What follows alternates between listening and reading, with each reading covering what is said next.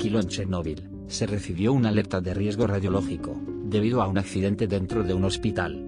Jair, quien era el jefe de la oficina de radioprotección, estaba muy preocupado por este suceso, y alarmado, comenzó a preparar el equipo necesario, tanto de instrumentos como el personal, para actuar y que el peligro no fuera a dañar la integridad de la comunidad. El peor enemigo de Jair son los lulos, que son entes extremadamente tóxicos que quieren arruinar los planes para que el mundo se pueda destruir. Por lo tanto, tendrá que luchar contra ellos para esquivarlos, y llegar en tiempo a rescatar la fuente de radiación extraviada.